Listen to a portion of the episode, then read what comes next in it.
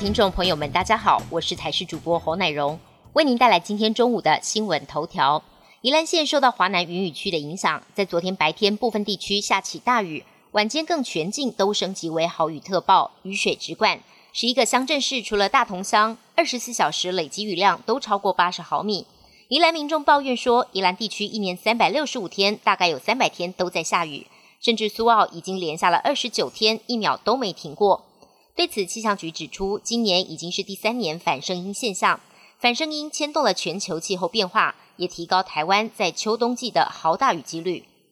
俗称血月的天文奇景月全食昨天晚间登场，又恰逢千年罕见的全食血月掩天王星，这次错过要再等两千三百二十二年，吸引许多天文爱好者及民众争相观月。中央气象局局长郑明典昨天晚间在脸书上分享了数张的血月照，引发网友热烈讨论。其中一张照片能看见月球表面的坑洞部分清晰可见，但原本应该呈现黄色的月亮彻底转变为红色，展现出与平日不同的特殊美感。左下角处则有一个微小光点，就是太阳系八大行星当中的天王星。每到年底，各地都会开始出现圣诞节装饰。近日，台北市信义区统一时代百货的广场也立起一棵紫色的圣诞树，却被老外嫌到不行，甚至说是他这辈子看过最丑的圣诞树。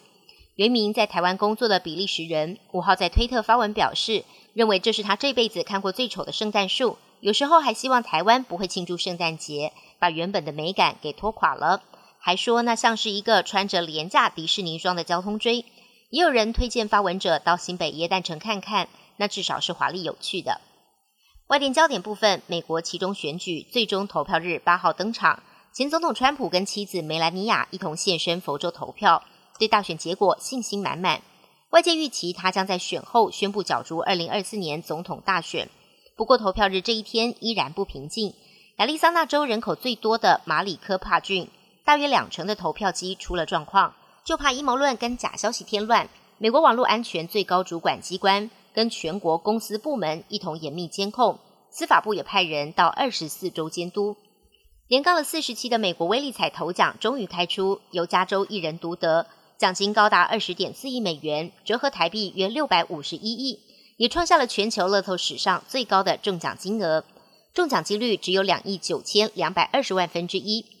开出头奖的彩券行是一家位在洛杉矶北方的加油站，老板也因为卖出头奖彩券。获得威力球官方所提供的一百万美元奖金，他表示将跟家人一起分享。至于是哪位幸运儿抱走头奖，还有待威力球官方揭晓。